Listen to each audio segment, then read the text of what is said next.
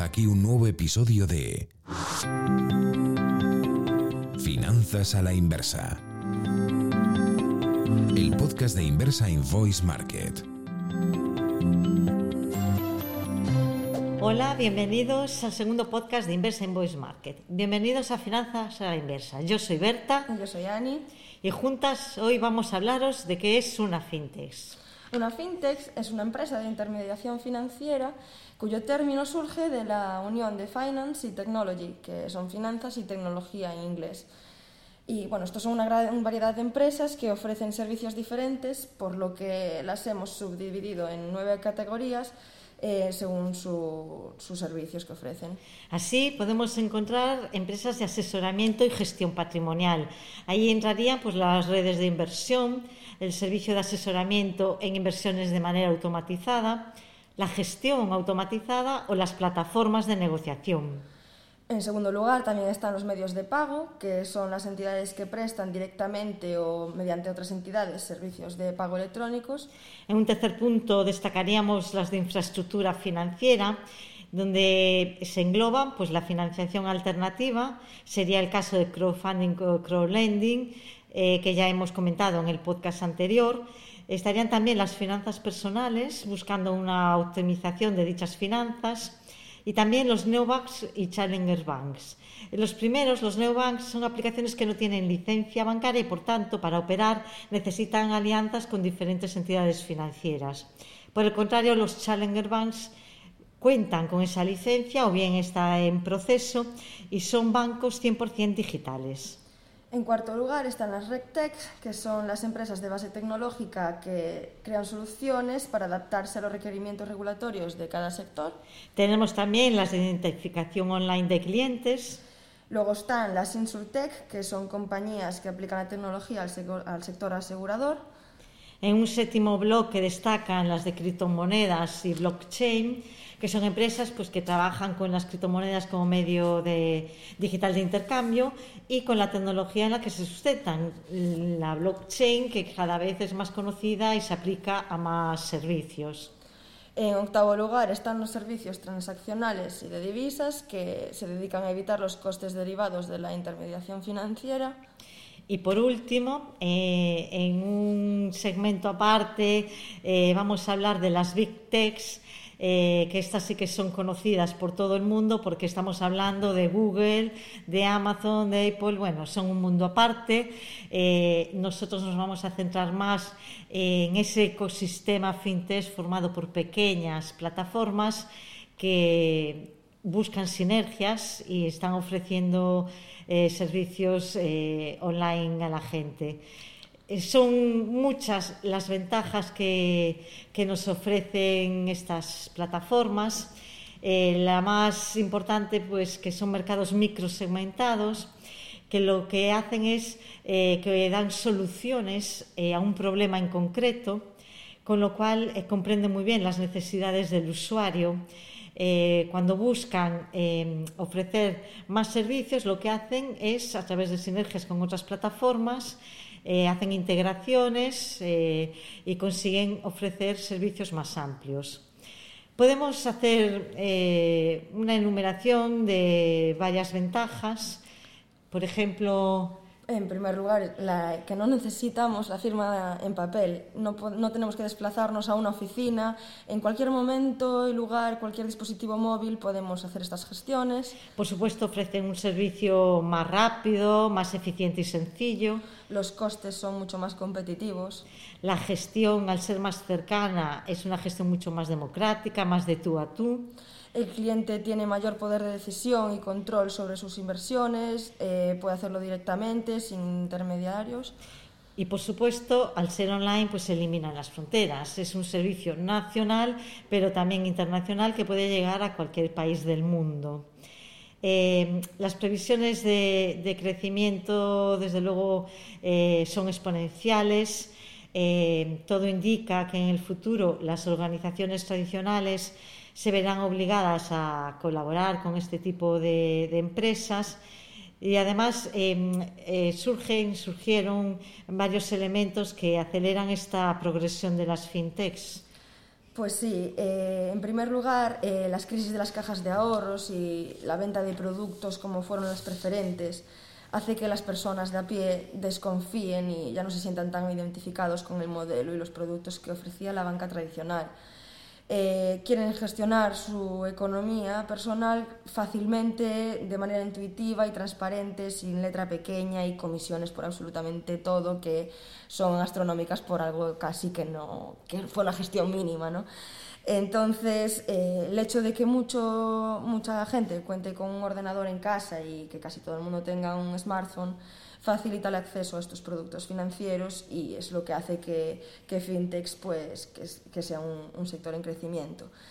Pero esto también está muy ligado a los hábitos de consumo de los clientes. Eh, el cliente es el sobre el que pivota todo el modelo de gestión. Entonces, las generaciones como los millennials, la, X, la Z, están acostumbrados a la inmediatez de un par de clics y, bueno, y no solo los jóvenes, sino que cada vez también los adultos, hay hasta abuelos que hacen la compra online, que reservan sus vacaciones, etc. Entonces, eh, esta necesidad del mercado pues, tuvo que tener una respuesta junto a la digitalización empresarial y debido a ello pues, fue esta progresión de las fintechs. Pero también hay otro punto muy importante y, esencial, que es la firma digital.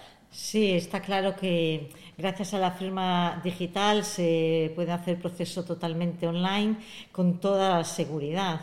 Eh, seguridad que se consigue también gracias a la tecnología que comentábamos, blockchain, que actúa como un notario virtual en el tiempo, o también por el surgimiento de empresas eh, que ofrecen servicios de confianza que generan pruebas por interposición para que las pruebas electrónicas sean robustas En nuestro caso, en Inversa, eh, trabajamos con Logalti y todos estos servicios eh, aportan esa seguridad tan necesaria para el avance de este sector.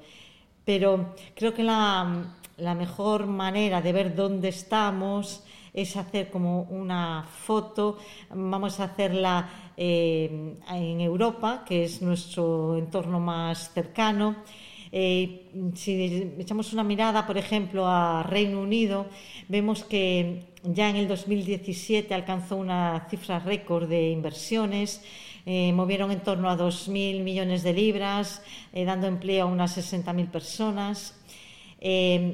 Ya en el 2018 se reafirmó por segundo año consecutivo como el hub fintech por excelencia europeo. Eh, digamos que estamos ante una estrategia digital de país. Eh, no es el único en Europa. También está Alemania, por ejemplo.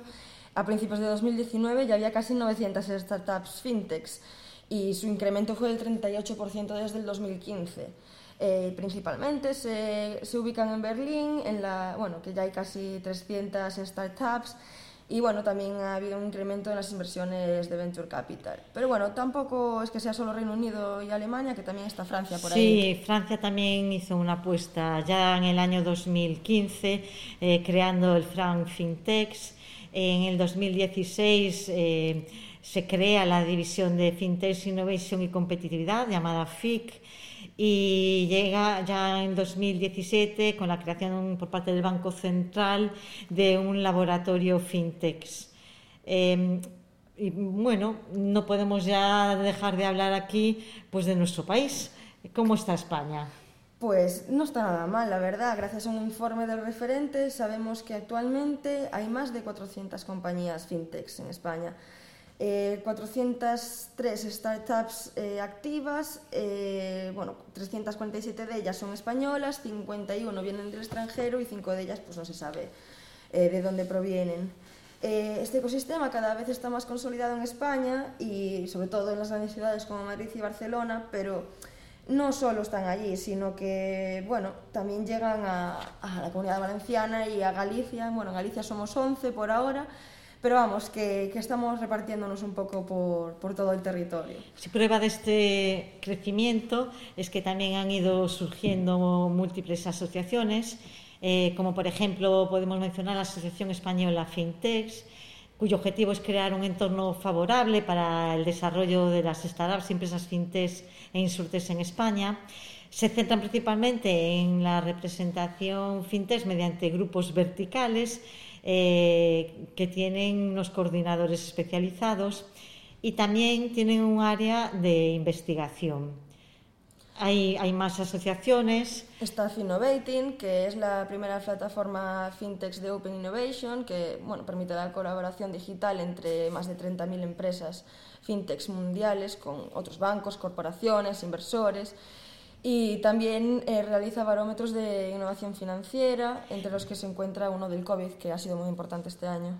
Está también Finovista, eh, fundada ya en el 2012, que potencia la transformación de la industria financiera y aseguradora, eh, construyendo puentes de colaboración entre las startups y grandes empresas. Eh, también aportan muchas, hacen muchas conferencias y diferentes programas y se han consolidado como el inversor en fintech más activo. Y por último... Está Fintech Spain, que bueno, su objetivo también es promover y acercar las tecnologías al público, eh, sobre todo para que se conozcan sus aplicaciones y su potencial. También elaboran informes y publicaciones relacionadas del sector y en su web encontrarás una variedad de noticias actuales eh, sobre las tecnologías financieras. Estás escuchando Finanzas a la Inversa, el podcast de Inversa la plataforma que conecta a inversores y empresas a través de la financiación de facturas y que fomenta la economía real. Para terminar ya con este mundo fintech, eh, creo que debemos de mirar hacia el futuro. Hemos visto lo que es, hemos hecho un poco una foto del momento actual, eh, pero cara al futuro, eh, ¿cómo vemos qué retos tenemos por delante a nivel país? Pues hay retos importantes por ahora aún. En primer lugar, el más importante es el de ganarse la confianza de los españoles. Eh, tradicionalmente España siempre fue un país muy bancarizado y claro, también igual los errores de la banca nos influyen un poco a nosotros, entonces nos está costando ganarnos la confianza. Claro, incluso las empresas, ¿no? Yo creo que también aún hay desconocimiento de que pueden echar mano de estos servicios y de estas empresas. Sí, yo creo que ni sabe que existen a veces. Muchas cosas que le vendrían genial es que, no sé, no, no es cierto, Es cierto que estamos eh, en plena transformación digital, que todo el tema del COVID lo está acelerando. Claro, y muchas empresas aún están ahora pues dando de a sus redes sociales, un poco em, em, buceando un poco en lo que es la tecnología, entonces pues es normal que también nos cueste un poco aparecer por ahí. La cuestión quizás de, tiempo, esto ya es imparable, eh, pero bueno, también es cierto que hay otro reto que va paralelo, eh, bueno, por supuesto, apoyo institucional a todos los niveles, pero entre ellos la, la educación, tú que acabas de salir relativamente hace poquito. Eh, ¿Cuál es tu impresión de, de la universidad en este sentido? Pues mi impresión es mala. Mala porque yo cuando, cuando vine a Inversa yo sabía lo que era una fintech, pero poco más. Yo sabía que existían las fintechs y que eran servicios tecnológicos, que bueno, que era un poco mejor que la banca tradicional porque era más adaptado, pero es que sabía eso, la frase, ya está, es que nunca hemos trabajado sobre ello. Una, una asignatura de teoría de la financiación, que no te mencionen que existe esto, todo este mundo aparte es muy fuerte. No cabe duda, no cabe duda que, tenemos ahí un reto. Pero bueno, eh, a mí me gusta terminar con optimismo, eh, porque también eh, hay, bueno, hay casos en donde se ve que ya hay un cierto esfuerzo. Sí, en la universidad privada ya están, ya se, ya se conocen y bueno, es más fácil, la verdad, cambiar un poco también el modelo educativo. Pero sí que poco a poco, pues esperemos ir entrando. Estamos empezando por ahí. Es importantísimo que no perdamos este tren porque ya no es futuro, es presente. Eh, bueno, espero que este podcast haya puesto un granito de arena en el conocimiento de todo este mundo. Sí, y que bueno, que os haya gustado y que si surgen dudas que nos las preguntéis. Y, bueno, que con que conozcáis un servicio más de las fintechs ya estamos contentas. hasta el próximo podcast. Un saludo. Volvemos muy pronto con un nuevo episodio de Finanzas a la Inversa.